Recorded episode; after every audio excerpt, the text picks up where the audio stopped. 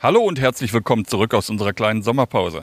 Heute unser Gast Jürgen Bahl, So eine, so eine Art Papa-Figur. Verwaltungsleiter des Kreiskirchenamtes in Recklinghausen. Auch noch der letzte Beamte und auch ein ausste- aussterbendes Fossil. Jürgen Bahl ist ein Mann, der Kirche neu denkt, Reformen anpackt und sich für Generationengerechtigkeit stark macht. Die Kontinuität, die ihr sucht, die wird in der Zukunft die Veränderung sein. Aber nicht zur Größenwahn neigt. Ja, an, an meinem Wesen wird die Welt nicht genesen. Bleiben Sie dran, es wird interessant. Ich glaube schon. Los geht's! Wortschritte. Evangelisch an Emscher und Lippe. Der Podcast mit Jörg Eils. Hallo Herr Bahl. Hallo Herr Heitz. Schön, dass Sie heute dabei sind bei unserem Podcast Wortschritte. Ja, ich freue mich auch. Würden Sie sich mal eben kurz vorstellen? Ja, mein Name ist Jürgen Bahl, 56 Jahre alt, verheiratet, zwei Kinder, ein Enkelkind. Bin ja, in der Verwaltung seit 1987, habe damals meine Verwaltungsausbildung dort begonnen äh, und mich dann sozusagen vom Auszubildenden bis zum Verwaltungsleiter, sage ich jetzt mal, im Kreiskirchenamt hochgedient, wie man so schön sagt. Warum haben Verwaltungsmenschen eigentlich so ein sprödes Image? Ja, Verwaltung äh, und gerade Verwaltung bei Kirche ist, glaube ich, nochmal so eine ganz besondere Geschichte, weil Kirche steht ja eigentlich für den Menschen, für die Menschen, ist sozusagen dabei, Gutes zu bewirken. Wobei ich jetzt nicht sagen will, die Verwaltung bewirkt nichts Gutes. Aber die Verwaltung ist immer so ein gewisses Regulativ im Hintergrund. Ja. Einerseits sorgt es für, für Stabilität, rahmt sozusagen die Kirche rechtlich. Ähm, und dann kommt es natürlich gelegentlich vor, dass man vielleicht auch mal eine gewachsene Euphorie vielleicht auch ein Stück weit wieder einbremsen muss. Und äh, deswegen hat Verwaltung immer eher so diesen, dieses Image, die wollen eigentlich nur irgendwie verhindern. Aber Ja, unser Ansinnen ist eigentlich, äh, ja, es zu ermöglichen auf Ja. die Art und Weise. Also wir sind ja jetzt aktuell auch in einer entsprechenden Phase der Umsetzung, wo es eigentlich auch wieder genau darum geht. ja. Aber da würde ich mich vielleicht später mit Ja. Ihnen unterhalten, sondern erstmal geht es mir um den Menschen. Ja. Wie würden Sie sich denn selbst beschreiben? Würden Sie sagen, dass Sie ein spröder Typ sind oder? Ich komme manchmal so rüber, glaube ich. Äh, bin ich aber eigentlich überhaupt gar nicht. Also ich bin ja auch noch der letzte Beamte. Und Beamte, Beamten wohnt ja ohnehin noch mal Ja. eine besondere Sie sind der letzte Dignität. Beamte des ich bin der Kirchenkreises. letzte Beamte des Kirchenkreises, den wir haben. Und Okay. sozusagen auch ein ausste- aussterbendes Fossil. Ja, Also ich erinnere mich noch gut, als ich seinerzeit verbeamtet wurde und auch so im Freundeskreis erzählte, ich sei verbeamtet. äh, Die dann zu mir sagen, das passt so gar nicht zu dir. Äh, okay. Aber inzwischen habe ich mich wahrscheinlich Damit arrangiert. mit, der, mit dem Beamtentum arrangiert und strahle den jetzt vielleicht auch hier und da aus. Okay. Um diesem Image so ein bisschen mal, ich sag mal, zu begegnen, habe ich mir überlegt, wir machen am Anfang erstmal eine kleine Schnellfragerunde. Ja, Das sind praktisch so we- Entweder-Oder-Fragen. ja, Ich schmeiß einfach mal in die Runde. ja. Früh- oder Spätaufsteher? Spätaufsteher eher.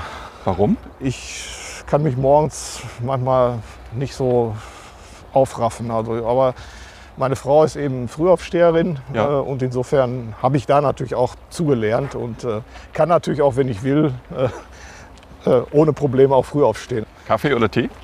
Kaffee. Ohne Kaffee läuft gar nichts bei Ihnen? Würde ich nicht sagen. Ich kann auch auf Kaffee verzichten, ohne Kopfschmerzen zu bekommen. Äh, und äh, ja, aber Tee auf keinen Fall. Äh, Warum Also- nicht? Ja, äh, Sie sprechen mit einem Teetrinker. ja. vielleicht habe ich da auch noch irgendwelche alten Kindheitsassoziationen, weil mit Tee verbinde ich immer irgendwie Krankheiten, Unterleibsschmerzen. Ach so, wie Bauchweh. Kamillentee oder so. so. wie Kamillentee oder Ah, ja. ansonsten in unseren ganzen kirchlichen Tagungshäusern äh, wurde ja auch regelmäßig oder wird ja bis heute noch äh, zur Abendmahlzeit im Regelfall Hagebuttentee, der sogenannte, das sogenannte Diakonissenblut gereicht. Und insofern, Diakonissenblut. insofern bin ich da, was das angeht, so ein bisschen verhalten. Jetzt gehen wir gerade auf einem ganz schmalen Weg und uns kommt Ja. irgendwie so ein Trecker kommt uns Traktor. entgegen mit. Ja, ein bisschen haben wir noch, dann biegen wir gleich, wenn so eine Möglichkeit kommt, rechts ab. Aber jetzt müssen wir erstmal die. Büsche, bevor der uns hier ummäht. ja, naja, das klappt schon.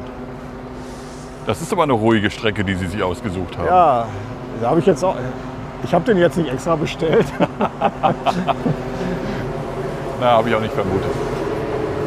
So, jetzt wird es ein bisschen lauter.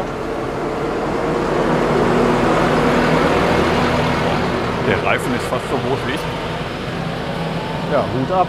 Hut ab. Unglaublich. Hund oder Katze? Nichts von beiden. Alles Kein was, Haustier?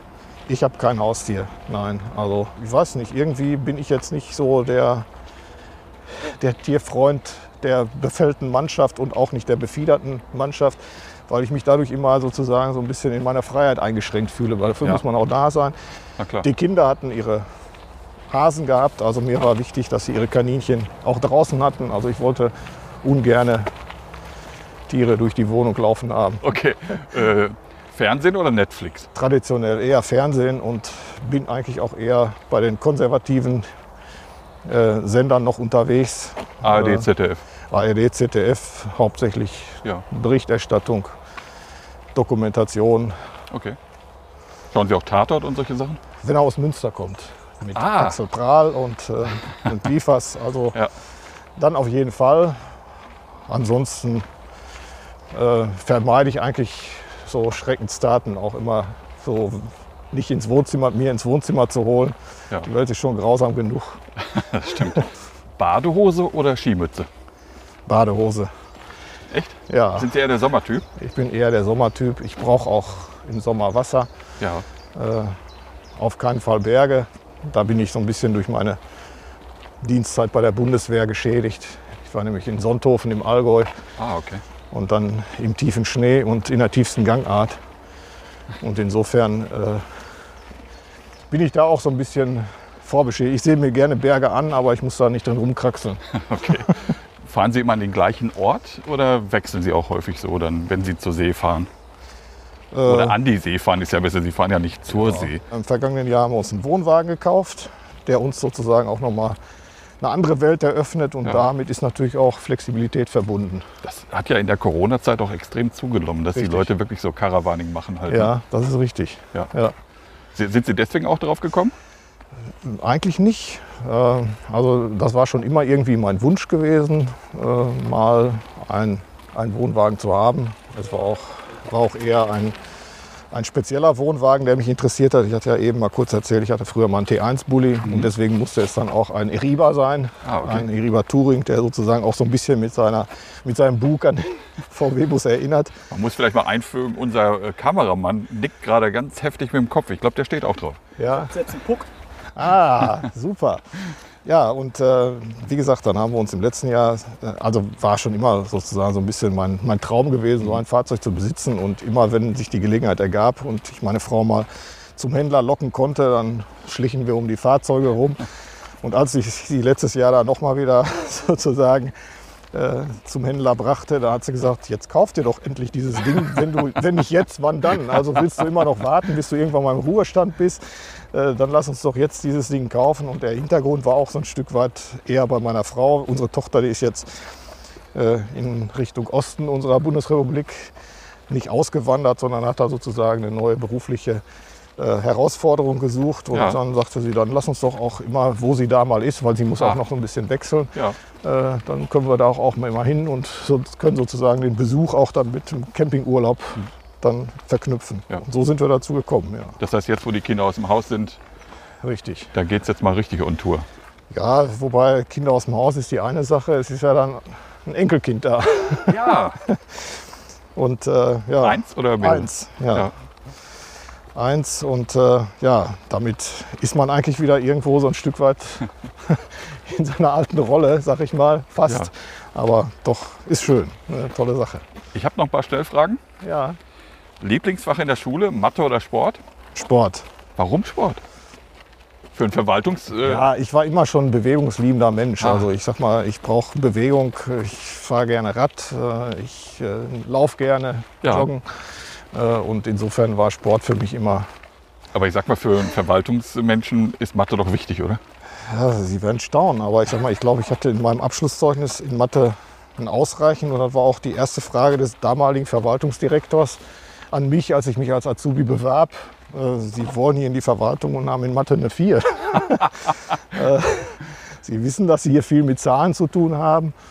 Ja, äh, ich weiß nicht mehr, wie ich mich damals rausgeredet habe, aber jedenfalls schien es eine plausible Erklärung gewesen zu sein, die seinerzeit die Entscheider nicht davon abgeschreckt ha haben, mich zu nehmen. Ja, das ist doch in Ordnung. Fußball, Schalke oder Dortmund? Eigentlich gar nichts. We- Weder Also Schalke bin- noch Dortmund noch Fußballfan?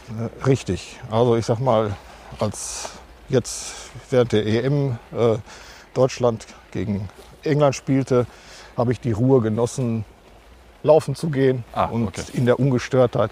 Also ich sag mal, wenn mich es wirklich interessiert, dann, dann muss Deutschland schon mindestens bei einer Europa- oder Weltmeisterschaft im Halbfinale stehen. Ah, okay. Ja, Gibt es eine andere Sportart, wo Sie, ich sag mal, den Fernseher einschalten, wo Sie in die Halle gehen oder am Straßenrand stehen? Tour de France. Eigentlich nicht. Also ich, wenn, wie gesagt, ich bin lieber selber aktiv und Ja. schaue weniger, was Okay. andere tun. Also weniger Zuschauer als Genau. Akteur. Bier oder Wein? Bier. Das kam aber mit einer Selbstverständlichkeit daraus. Fisch oder Fleisch? Fleisch. Ihr Lieblingsgericht? Ja, gegrilltes, ne? Ja, So ein schönes Steak vom Grill und dazu ein schönes Bier. ja. Ja. Schon mal vegetarisch probiert oder vegetarisch versucht zu leben? Nee, nicht, Ding. nee, nicht, nicht wirklich. Ja. Ich habe wirklich Hochachtung vor den Menschen, die das auch so durchziehen. Und das ist sicherlich auch gesund. ja. Das ist gar nicht die Frage. Äh, aber ja, solange der Arzt nicht den Finger da in die Wunde legt und Okay. sagt, Das wäre für Sie ein Grund, dann äh, sich umzustellen. wahrscheinlich schwer. Also er mahnt mich ja jetzt auch schon, dass ich sozusagen langfristig auf meine Cholesterinwerte schauen müsste. Und das kann man natürlich nur mit entsprechender Ernährung und so weiter. Ja. Klassik oder Pop? Ja, ich bin klassisch geprägt. Wobei ich äh, nicht sagen will, dass ich den Pop überhaupt nicht mag und äh, nicht nahe stehe. Aber ich bin halt, wie gesagt, als Kirchenmusiker aus, in, in meiner Generation eher klassisch geprägt gewesen. Ja. äh, und muss mir jetzt sozusagen als aktiver Musiker äh, im Wesentlichen natürlich die Popularmusik auch hart erarbeiten. Weil Ja. das sind zwei Unterschiede. Und wenn man es gut machen will, dann, äh, dann ist da auch ein hoher Anspruch hinter. Was spielen Sie für ein Instrument? Äh, ja, ich habe sozusagen Klavierspielen gelernt als Basis und dann natürlich die Orgel. Die haben Sie richtig gelernt. Ja, ich bin richtig ausgebildeter Kirchenmusiker, C-Kirchenmusiker. Habe also seinerzeit mit, ich glaube 15, ich hatte mit 14, genau, ich war noch 14, meine erste Orgelstelle im Kirchenkreis Recklinghausen auch, in Mahl, komme auch gebürtig aus Mahl. Ah, okay. Hatte da in der Dreifaltigkeitskirche meine erste Organistenstelle 1980 angetreten, also wenn man so will, im letzten Jahr 40 Jahre. Und ich war auch ununterbrochen all die 40 Jahre im kirchenmusikalischen Dienst auch unterwegs und bin es auch bis heute noch jetzt in meiner Ja. Heimatkirchengemeinde. Dann haben Sie auch schon mal in der vollen Kirche gespielt. Ja, selbstverständlich. Was war das für ein Gefühl? Oder was ist das für ein Gefühl?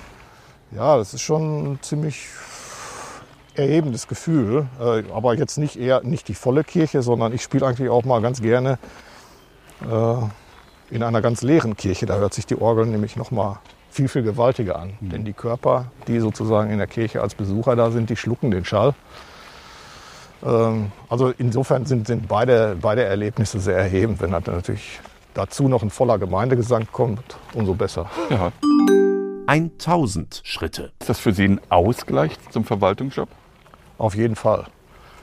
Also das hatte ich schon, als ich noch als, als Kind, wenn man mal irgendwie zerknirscht, schlechte Arbeit oder sonst wie nach Hause kam und setzte sich dann ans Klavier. Also das ist so ähnlich wie, wird ja schon dem, dem alten Saul nachgesagt, dass David ihn sozusagen auf der Harfe dann wieder äh, beruhigte. Und das kann ich auch bis heute so sagen, dass also diese Dinge entweder Musik oder, oder jetzt auch der Sport, das sind sozusagen zwei alternative Formen, wie man auch bestimmt, sage ich jetzt mal, seinen Stress auch äh, in gewisser Weise gut ausgleichen kann, um auch wieder, wie man so schön sagt, seine innere Resilienz zu finden. Welchen Kirchenmusiker spielen Sie gerne? Ja, ich, ich meine, ich bin schon auch äh, der, der Bachschen Generation sozusagen entsprungen Ja. und bin eigentlich mit der Musik Johann Sebastian Bachs groß geworden und bin da eigentlich auch immer wieder, ich erlebe es jetzt auch gerade bei meiner, meiner Enkeltochter.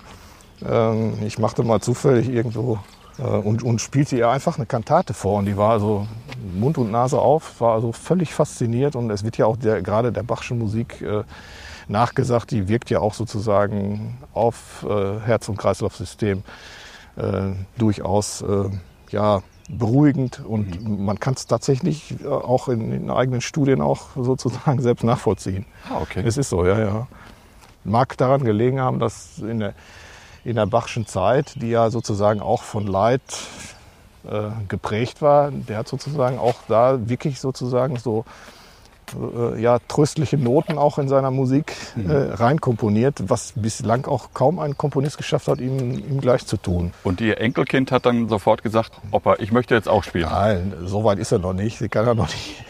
Sie spricht gerade die ersten Worte, aber ah, okay. als ich mit ihr sozusagen vom großen Bildschirm saß und ihr das dann sozusagen dann auch visualisiert nochmal dargestellt habe, ist ja heute bei YouTube alles kein Problem, äh, war sie sozusagen auch erstmal vom Dirigenten sehr angetan und fing dann auch an, selber sozusagen die Bewegung nachzumachen. Und als dann die Sängerinnen und Sänger ihren Mund öffneten, dann saß sie auch erstmal mit geöffnetem Mund immer davor und machte also wirklich äh, ganz interessant sämtliche Bewegungen nach. Ja. Mal gucken, was daraus wird.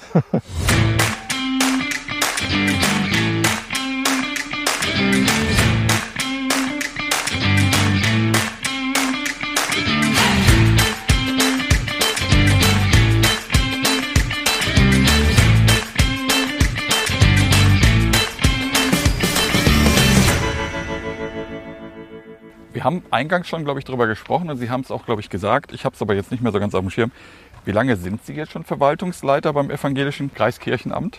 Ja, offiziell bin ich jetzt äh, seit, äh, seit, seit Ende 2019. Ich glaube, irgendwo September, Oktober 2019 haben die KSVs mich in diese Funktion berufen. Aber ich war vorher ja, ich sag mal, schon seit 1999 bin ich eigentlich in der Funktion der stellvertretenden Verwaltungsleitung gewesen. Dann hatten wir eben eine Übergangszeit mit einer sogenannten gemeinsamen Geschäftsführung. Das war noch der seinerzeitige Verwaltungsleiter des Kirchenkreises Gladbeck, der Herr Stork. Und der dortige Stellvertreter und ich war dann der Stellvertreter für Recklinghausen. Und dann hatten wir sozusagen so eine Dreierkombi. Dann kam 2011 äh, nochmal der Wechsel, wo man mich dann auch nochmal äh, fragte. Aber da, das war damals so ein Punkt für mich, wo ich gesagt habe, wir bringen hier zwei Kirchenkreise, zwei Kulturen zusammen und ich bin sozusagen sehr durch Recklinghausen geprägt. Das ist sozusagen für so einen Neustart nicht gut. Ja. Und dann hat man sich sozusagen auf eine externe Besetzung mit äh, Frau Höhlich seinerzeit entschieden. Und als sie jetzt aber dann nach, nach fast zehn Jahren dann ihren Dienst äh, aufgab, um sich sozusagen beruflich zu verändern, ja. äh, da habe ich dann auch nochmal meinen Hut in den Ring geworfen, weil ich mir dann auch ja, für mich überlegt habe, will man jetzt da wirklich nochmal wieder jemand Neues an den Start holen, weil es ja immer irgendwie schwierig ist. Und jetzt war auch, glaube ich, so eine Phase, wo, wo man auch wieder so ein bisschen Kontinuität brauchte. Mhm. Äh, und insofern ist dann am Ende des Tages auch die Wahl dann wahrscheinlich unter anderem deswegen dann auch auf mich gefallen. Vielleicht für alle, die es nicht genau wissen, was ist das Kreiskirchenamt? Ja, das Kreiskirchenamt äh, ist ja, wenn man so will, der Verwaltungsdienstleister für die Kirchengemeinden, für die angeschlossenen Kirchengemeinden. Ich sage immer, wir agieren im Prinzip als Erfüllungsgehilfe der Kirchengemeinden. Also wenn es das Kreiskirchenamt nicht gäbe, müsste jede Körperschaft sich selbst verwalten. Also ja. müsste eine eigene Verwaltungsorganisationseinheit, die jetzt nicht zu verwechseln ist mit dem Gemeindebüro, die ja auch eine Verwaltungseinheit ist. Aber ein Gemeindebüro hat jetzt erstmal noch andere Aufgaben primär als, als die klassischen Verwaltungsaufgaben eines Kreiskirchenamtes. Die, die ergänzen sich aber, die mhm. leben nicht nebeneinander her und die werden jetzt auch je länger, je mehr, eigentlich immer mehr auch in Beziehung zu setzen sein. Ja. Wie viele Mitarbeiter hat das Kreiskirchenamt? Äh, roundabout 50 Köpfe. Ja. Also wie müssen wir uns die Arbeit eines Verwaltungsleiters vorstellen? Ja, wie müssen Sie sich die Was vorstellen? Was machen Sie so den lieben langen Tag?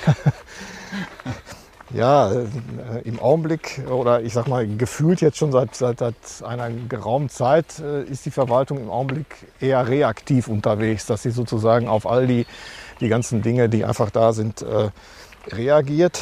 Ähm, auf die, was zum Beispiel?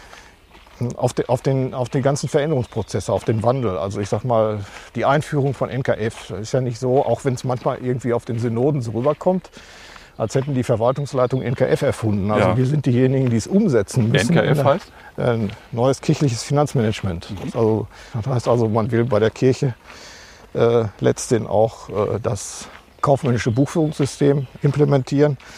Äh, und das hat natürlich so seine verständlichen Geburtswehen. Ja. Weil ich sag mal, da geht es um steuerliche Geschichten.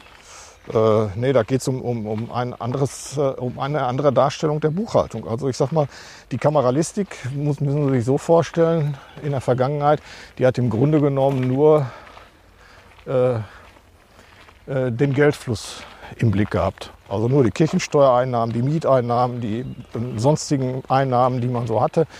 Und dann äh, hat man seine Ausgaben gehabt und am Ende des Tages hat man Geld über gehabt oder es war zu wenig da. Wenn zu wenig da war, hat man es irgendwo aus einer Spardose genommen. Wenn man zu viel hatte, hat man es in die Spardose getan. So ganz verkürzt gesagt. So war die. So, und so sind wir über viele Jahrhunderte, hätte ich bald gesagt, äh, sozialisiert und groß geworden. Und Ja. jetzt müssen wir kaufmännisch denken. Jetzt müssen wir Okay. auch unser Anlagevermögen in den Blick nehmen. Die Ja. Kirche als Wert. Mhm. Äh, wir müssen jetzt äh, Grundstücke, Gebäude bewerten. Äh, wir haben jetzt sozusagen einen völlig anderen Blick auf die Dinge.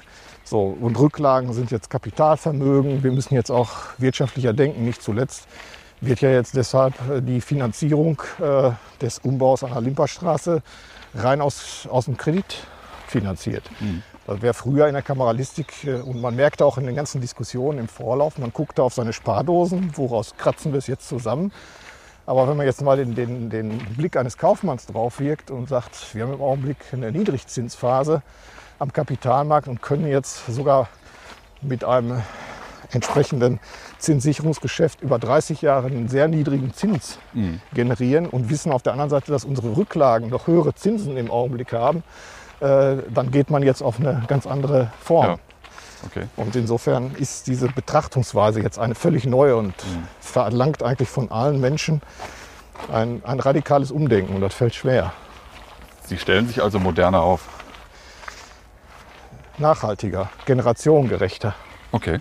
Also Gibt- auch Ja. mit Blick eben auf die Zukunft, auf die, auf die nach uns folgenden Generationen. Wir wollen denen ja nicht einen Haufen Schulden hinterlassen und sozusagen unser ganzes Tafelsilber verfrühstücken, sondern im Grunde genommen nachhaltig wirtschaften. Und demnächst in so Bilanzen oder auch Gewinn- und Verlustrechnung können Sie sehr deutlich nachvollziehen, äh, welche Dinge wirtschaftlich sind und soll auch Entscheidungshilfe auch den Entscheidungsgremien geben. ja. Welche menschliche Qualifikation muss man als Verwaltungsleiter haben? Das kann ich Ihnen so gar nicht sagen. also Wa- Was erwarten Ihre Mitarbeiter von Ihnen? ja, die, die, die, die Erwartung ist, glaube ich, sehr, sehr unterschiedlich und auch, äh, auch nochmal sehr generativ ge- geprägt. Ja. Also ich sage mal, die Generationen, die mit mir sozusagen jetzt gemeinsam alt geworden sind, die erwarten eigentlich eher im Verwaltungsleiter so eine, so eine Art Papa-Figur, ne, Okay. der auch immer persönlich daran denkt, wenn jemand Geburtstag hat, wenn's einem, wenn einer krank ist und Ja. dass er sozusagen immer irgendwo da ist. Sind Sie die Papa-Figur? Äh, eigentlich eher nicht. eher nicht, äh, weil, weil, weil ich versuche schon immer so ein bisschen auch, äh, ähm, weil man, man kommt ja auch irgendwo in eine Vorgesetztenfunktion und man Ja. muss, ähm, dann ist man, wie man so schön sagt, auch immer bei diesem Nähe-Distanz-Problem. Mhm. Weil ich habe eben auch die unangenehme Seite einer Dienststellenleitung mal wahrzunehmen, wenn es nämlich bei irgendeinem Mitarbeiter aus welchen Gründen auch immer mal nicht so gut läuft. Ja. Äh, gibt es Menschen, die Sie im Kreis Kirchenamt duzen? Ja, natürlich. Ich meine, ich habe da meine Ausbildung gemacht. Ne? Und Ja. dadurch, dass ich jetzt in eine andere Funktion äh, wechsle, Sehr gerne. Schönen Tag noch. nein, und Sag mal eben kurz, wir sind gerade stehen geblieben, weil zwei ältere Herrschaften an uns vorbeigekommen sind. Den haben wir Platz gemacht. Ja, also ich sag mal, für, für mich ist das Duzen jetzt auch nicht, hängt jetzt nicht an der Funktion, dass man sagt, äh, weil ich jetzt Verwaltungsleiter bin, duze ich mich mit keinem mehr. Überhaupt nicht, sondern für mich kommen diese Dinge eigentlich im anderen Kontext zusammen, äh, wo man da, sag ich jetzt mal, auch auf eine, auf eine Per-Du-Ebene kommt. Aber das ist jetzt nicht so, dass, dass man sagen müsste, das ist jetzt sozusagen als Verwaltungsleiter per se verboten. Ne? Mhm. Duzen Sie unsere beiden neuen Superintendenten, also Frau Karpenstein und Herrn Riesenberg? Nein, tut sich noch nicht oder, oder nicht oder noch nicht. Also wenn sich eine Gelegenheit ergeben sollte und das sozusagen passt, dann kann man da sicherlich drüber. Ich, wie gesagt, ich bin da sehr leidenschaftslos, würde vielleicht auch einiges äh, erleichtern, aber wir sind ja noch irgendwo so in der Phase, dass wir uns überhaupt erstmal Ja. äh, alle auf unseren Positionen irgendwo äh, einpegeln müssen. Ja. Wobei es schon irgendwie für mich jetzt auch das erste Mal ist, dass die Superintendenten jünger sind als ich. Wie klappt die Zusammenarbeit? Super. Also äh, ist eine völlig andere Generation. Ich musste auch am Anfang äh, häufig irgendwo, ja, schlucken will ich jetzt nicht sagen, aber äh, ich hatte da am Anfang schon so, weil äh, ich sag mal, die Generation hat einen völlig anderen und neuen Lebensentwurf. Ja. Äh, und ich versuche auch sozusagen äh, da sehr positiv drauf zuzugehen. Und äh, ich sag mal, es funktioniert ja trotzdem. Ne? Also Ja. meine Generation ist so eher, äh, ja, ich sag mal, man macht alles irgendwie zu seinem Problem. oder, Moin. Oder lässt sich gerne in so eine, so eine Situation drängen und, sagt, und hat dann auch so sein Pensum und sagt, das muss ich aber irgendwie schaffen. Und äh, diese Generation lehrt uns eigentlich jetzt sehr positiv, äh, die, die auch nochmal ganz anders vor- und Ja. ausgebildet ist, dass man doch auch mal durchaus, äh, ne, weil, weil die müssen jetzt ja auch diese ganze schwierige Zeit, sag ich jetzt mal, handeln und Ja. müssen dabei gesund bleiben und haben, glaube ich, auch von ihren Vorgängern und Vorfahren durchaus gelernt, so wie die unterwegs waren, ist vielleicht auch nicht unbedingt so gesundheitsfördernd. Ja. ja. Man muss ja sagen, wir haben ja die beiden jüngsten Superintendenten der Ja. Landeskirche. Ja, Ja.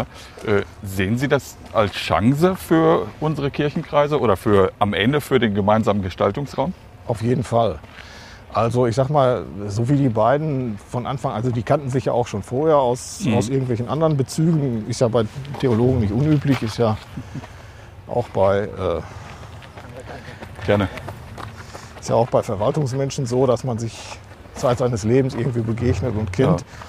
Und dadurch, dass die beiden sozusagen da äh, ein sehr positives äh, Zueinander, Miteinander einfach von vornherein haben, äh, denken wir jetzt eigentlich auch ganz viele Dinge schon ganz selbstständig irgendwie zusammen und sind da irgendwie, ja, ich sag mal, ganz anders unterwegs. Also ich kenne ja auch Zeiten, wo wir die Kirchenkreise sehr stringent auch irgendwie voneinander getrennt haben Ja. Und die Kulturen auch separiert haben, weil man auch Angst hatte, wenn die zusammenkommen, dann könnte es irgendwie schwierig werden. Und das erlebe ich im Augenblick gerade bei den Superintendenten als sehr, sehr angenehm und, und werte das Ganze auch wirklich nochmal als eine Riesenchance, die wir da einfach haben. Und Ja. ich glaube auch nicht, dass die beiden die vertun. Nee, ich glaube auch nicht. Ich glaube, dass, dass beide auch nicht eitel sind. Weil am Ende bleibt ja dann, wenn das zusammen, der Ja. Zusammenschluss kommt, bleibt ja einer von beiden auf der Strecke im Grunde genommen. Ja, ne? muss ja gar nicht. Also ich sag mal, wenn Sie sich die, äh, die Theologengeneration in unserer gesamten Landeskirche angucken, äh, da wird ein Riesenwandel sein. Und gerade die Generation, die jetzt, äh, also der Riesenberg ist ja jetzt noch mal, noch mal jünger, aber denen steht doch Tor und Tür offen. Also wir, haben doch einen, wir laufen doch in einen absoluten Pfarrermangel rein. Ja. Äh, und und, und wenn es dann irgendwie äh, nur noch einen Superintendenten braucht, dann wird der andere wird dann automatisch Oberkirchenrat, sag ich jetzt mal Ja. so ganz salopp, ohne da jetzt irgendwie vorweggreifen, weil einfach die, die Positionen da sind und bekleidet werden Ja. müssen. Na, ich erlebe Äh, sie beide auch als ja. sehr entspannt in diesem Punkt halt. Ne? Ja. 2000 Schritte. Was meinen Sie, wie schnell wird die Fusion letztendlich kommen? Werden wir beide es noch erleben? Ich glaube schon. Ja. Also okay. ich, ich, kann, ich kann mir das gut vorstellen, dass es gelingen könnte. Äh, ja, ich sag mal, vor etlichen Jahren, und da gilt auch jetzt noch so ein Stück weit, wenn, wenn der Finanzdruck noch mal heftiger wird, äh, dann äh, habe ich auch eben immer in unserer Kirche erlebt, wenn Finanzdruck kommt, wenn die Finanzbehörden plötzlich eine Steuerfestsetzung machen und äh, Säumniszuschläge gezahlt werden müssen oder, ähm, oder irgendwelche Verfahren staatlicherseits, so dann bewegt sich einiges. Ne? Also solange man in einer Phase ist, wo die Kirchensteuern sprudeln und alles irgendwie weitergeht und äh, Also muss man auch schon so ein bisschen in diese Richtung dann gezwungen werden, oder Ja. verstehe ich das richtig? Äh, Ich, ich sage immer, solange wir gerade noch so viel Kirchensteuern haben und so viele äh, Möglichkeiten der Gestaltung haben, dann sollten wir sie nutzen. Ja. Äh, und manchmal brauchen Veränderungen, kosten auch Geld. Ja. So, und wenn ich äh, in die Zukunft investiere, weil ich weiß, ich muss mich kleiner setzen, äh, ich muss gegebenenfalls auch nochmal ein neues Gemeindezentrum bauen, dafür gebe ich aber drei alte irgendwo auf. Äh, aber diese Überlegungen, die müssten eigentlich jetzt in den guten Zeiten irgendwie einsetzen, mit Ja. Blick auf die Zukunft. Mit Blick auch auf die, auf die Zahl der Kirchenaustritte das, etc., die ja. die ja jetzt schon hoch sind und die wahrscheinlich irgendwann noch mal weiter steigen werden halt. Ja, ja, wir partizipieren, also ich sag mal, wir vernachlässigen so ein bisschen immer diese Kirchenaustritte und Kirchenaustrittszahlen, weil die sozusagen wenig steuerliche Effekte nach sich ziehen. Ah, okay.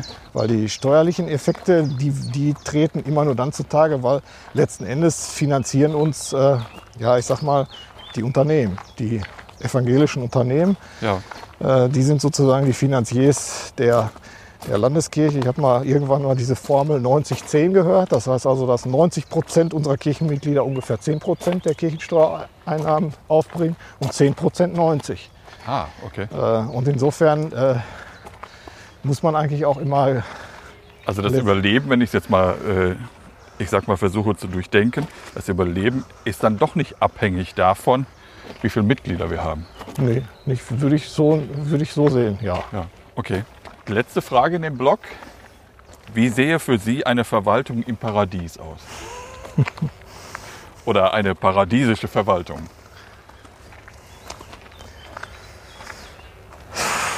Scheint eine schwere ja Frage das, zu das ist sein. eine schwierige Frage. weil, weil die Frage, ja, ich sag mal, die. Also ich bin ein, ein Mensch, der eigentlich Veränderung liebt und der auch immer Wechsel und, äh, und Neues äh, auch gerne ausprobiert und macht und sich auch auf, auf Dinge einlässt. Ja. Wir haben aber, kommen wir vielleicht irgendwie fast wieder zur Eingangsfrage mit diesem spröden äh, Verwaltungstum, äh, hat das vielleicht auch ein bisschen was zu tun, weil Menschen, die normalerweise in die Verwaltung kommen, die suchen Sicherheit. Die sind also selbst hochsicherheitsorientiert. Das ganze System ist auch so ausgelegt. Man Ja. wird, je länger man da ist, dann auch unkündbar und viele andere Dinge mehr. Äh, Und deswegen tun sich auch, also da gibt es auch durchaus empirische Untersuchungen drüber, Menschen in öffentlichen Verwaltungen extremst schwer mit Veränderungen, weil die sozusagen von sich aus schon der Typ sind, der Sicherheit strebt ist. Und jede Veränderung ist Unsicherheit. Äh, so, und ich persönlich bin eher so ein Typ, der, der gerne, gerne auch mal ausprobiert und mal Neues macht. ja. Und was ist dann das paradiesische Verwalten? Das paradiesische Verwalten ist, dass, dass man heute nicht weiß, was morgen passiert. Auch in der Verwaltung. Ja. Und Also- das auch akzeptiert dann. Und dann auch akzeptiert, dass man weiß, jawohl, äh, ich, ich versuche ja auch meinen Mitarbeitern immer bei Gelegenheiten, die sich halt ergeben, zu sagen, die Kontinuität, die ihr sucht, die wird in der Zukunft die Veränderung sein.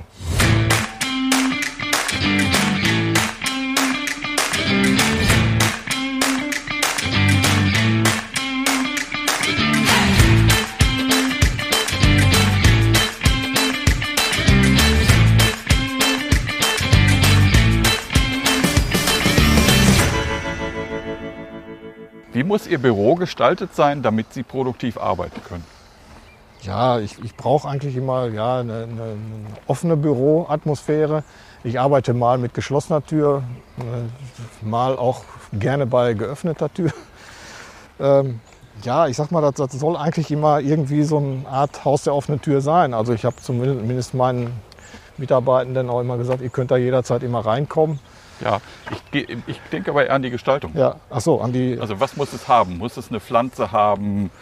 Äh, muss es ein Bild von, von dem Enkelkind haben? Oder was gehört für Sie zu einem produktiven Büro? Also ich bin, da bin ich eigentlich eher auch wieder, so da gehen wir jetzt wieder zurück, Ja. da bin ich jetzt eigentlich auch eher, eher nüchtern gestaltet. Ähm, weil so dieses Bürointerieur ist jetzt nicht so meine, meine Profession. Ich lasse mich da gerne auch von anderen beraten Ja. und sagen, das würde dazu passen und dann wäre doch ganz gut.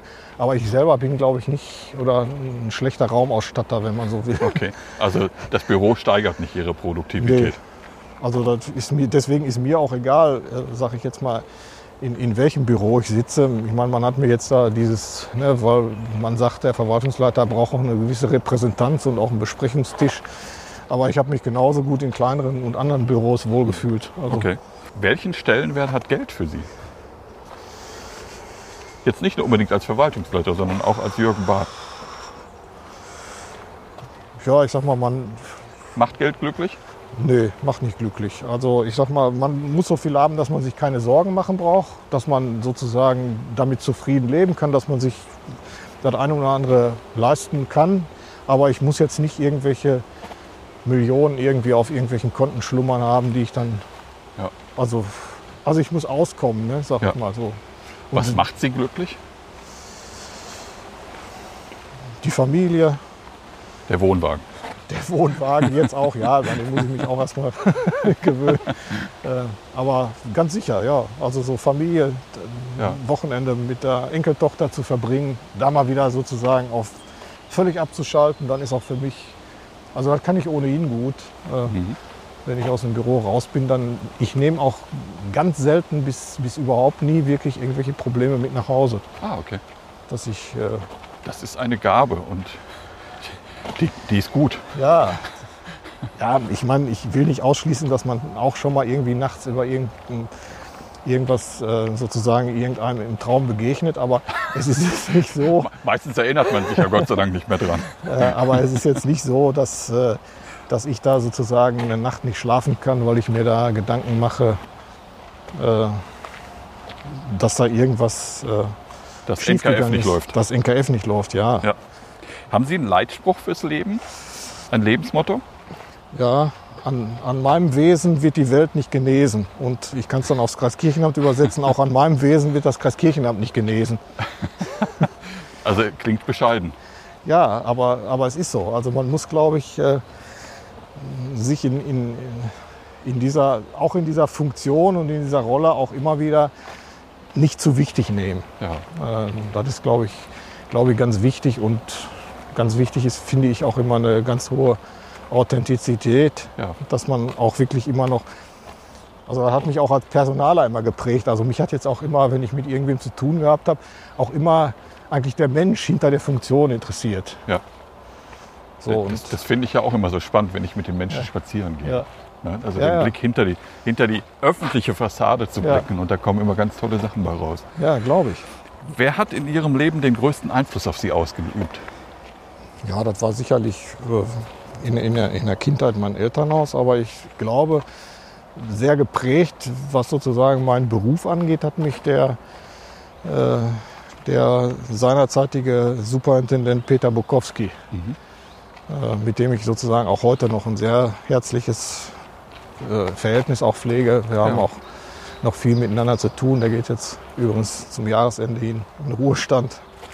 Da hat er mich auch schon angefragt, ob ich sozusagen da zu seiner Verabschiedung in Berlin dann die Orgel spiele. Ah, Also wie gesagt, wir haben uns ja auch als, wir haben Ja. uns äh, ja interessanterweise, ja, ich habe ihm schon zugesagt, wenn es denn hoffentlich auch in Präsenz stattfinden darf. Äh, ja, wir haben uns ja so kennengelernt. Also als ich 1982 oder wann das war, als seinerzeit der, der junge Peter Bukowski als Pastor im Hilfsdienst, so hieß das damals, in die Kirchengemeinde Dreifaltigkeit in Mahl kam, da saß ich da auf der Orgelbank. So. Ja. Und da haben wir uns ne, in so einer Gemeindeperspektive kennengelernt und dann war er, er war dann ja auch noch längst nicht Superintendent und ich war dann aber irgendwann im Christkirchenamt Auszubildender und so weiter und dann begegneten sich da unsere Wege. Ja, und durch ihn habe ich auch, äh, glaube ich, viel die theologische Profession verstehen gelernt. Mhm. Weil als Verwaltungsmensch klassisch wird man ja eigentlich so ausgebildet und programmiert, auch von, von den eigenen Menschen. Die Theologen sind schlecht. So, die wollen Ja. ja. nur das Geld rausschmeißen und die sind ja nur für das Gute in der Welt. Und ihr als Verwaltungsleute, ihr müsst auf die aufpassen. So, ja, und bei den Theologen war das genau umgekehrt. Ne? Ja. Die haben immer zu hören gekriegt, ja, ja, ihr müsst dann gucken und an der Verwaltung, da müsst ihr da mal irgendwie so einen Weg rechts dran vorbei und dann gibt es ja noch die und die Tricks.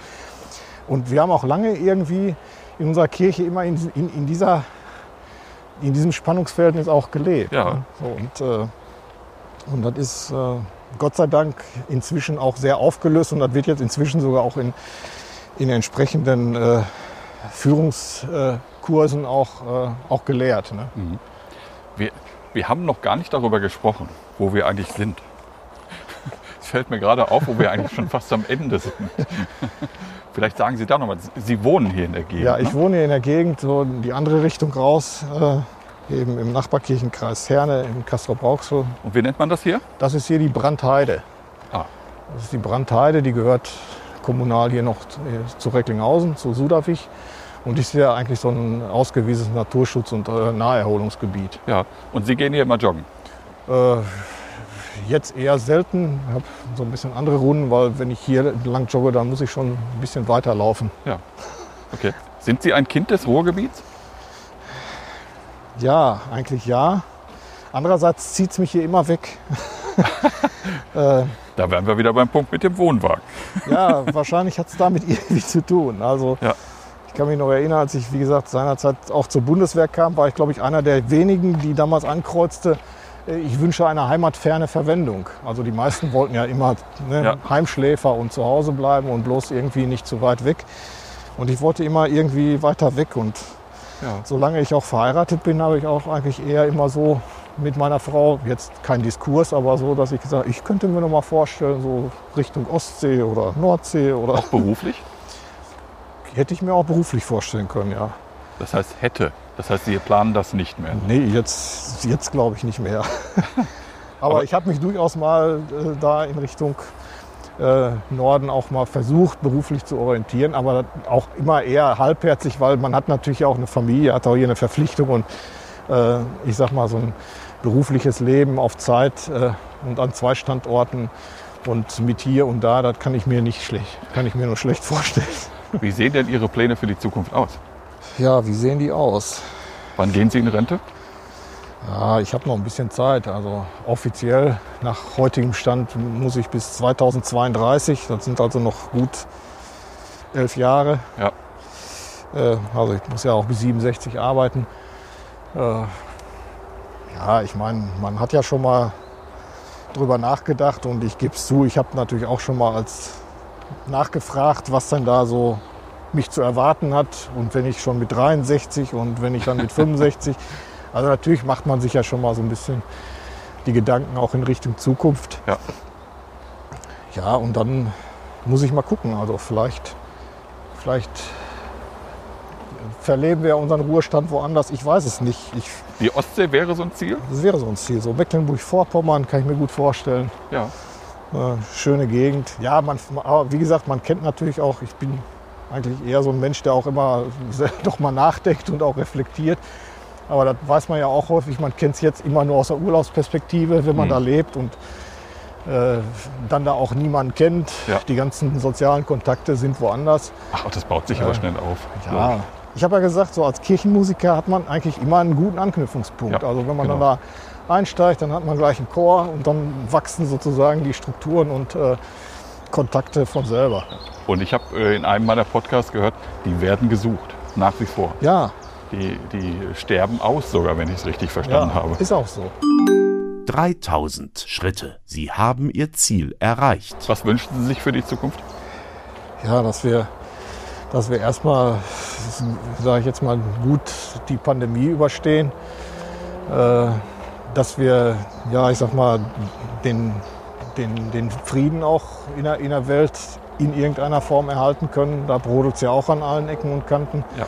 Und überall wachsen irgendwelche Despoten, äh, auf die scheinbar auch gehört wird. Ich hoffe nicht, dass wir irgendwann mal einen radikalen Rechtsruck in unserer Gesellschaft erleben werden.